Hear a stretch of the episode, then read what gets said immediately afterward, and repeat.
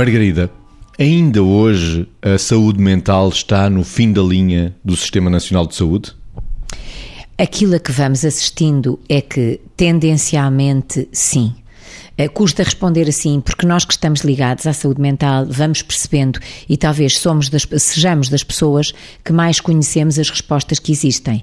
Agora, quando nos pomos no lugar das pessoas que não estão, digamos assim, no nosso sítio em termos de contexto global da sociedade, vamos percebendo que as respostas a esse nível, seja pelo número de camas que faltam em diferentes etapas da vida, nomeadamente na infância e na adolescência, seja por outro tipo de, de, de lacunas que na realidade eh, vamos encontrar nomeadamente na continuidade de algum tipo de intervenções que ao fim de algum tempo ficam amputadas porque não está prevista a intervenção nessa continuidade, vamos percebendo, seja inclusivamente pelos orçamentos que lhe são destinados, não é? Vamos percebendo que podemos dizer isto. Claro que às vezes aqui aborrece-nos falar desta coisa como um lugar comum. Ah, ainda é o parente pobre da saúde mental. Aborrece dizer isto. Ou melhor, a saúde mental ainda é o parente pobre da saúde. Aborrece dizer isto.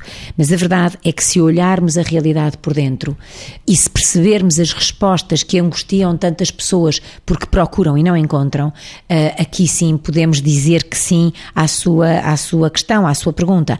Eu tenho sempre dificuldade nesta questão que é não queremos fazer disto um lugar comum, queremos olhar para isto com o realismo e a coragem de quem percebe que é preciso continuar a intervir para continuar a evoluir e a mudar. Vítor, a saúde mental ainda está para lá do fim da rua, para lá do fim do mundo do Sistema Nacional de Saúde? Temos que assumir que está e gostaríamos que não estivesse, até por aquilo que já foi evocado ontem em relação às repercussões e aos números e aos custos diretos e indiretos e a implicação que isso tem no próprio desenvolvimento de qualquer país, de qualquer nação, porque se nós pensarmos que as baixas, as reformas antecipadas, o absentismo, que resulta daquilo que é, em determinada altura, poder adoecer de uma forma uh, ligada a uma doença mental, tudo isso tem repercussões que, que devia levar os decisores políticos, de facto, a serem consistentes com aquilo que é a leitura teórica destas coisas, mas com a implementação prática de algo conseguisse responder verdadeiramente a estas necessidades.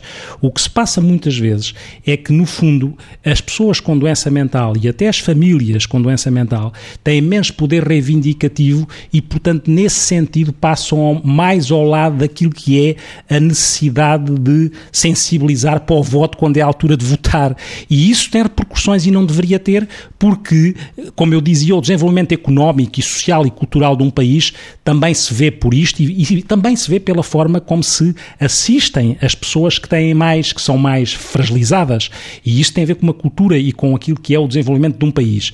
A Margarida falava ali daquilo que era, inclusive, os recursos para, para a saúde mental. E nós sabemos que, de facto, a alocação de recursos para a saúde mental é sempre curta comparando com a necessidade.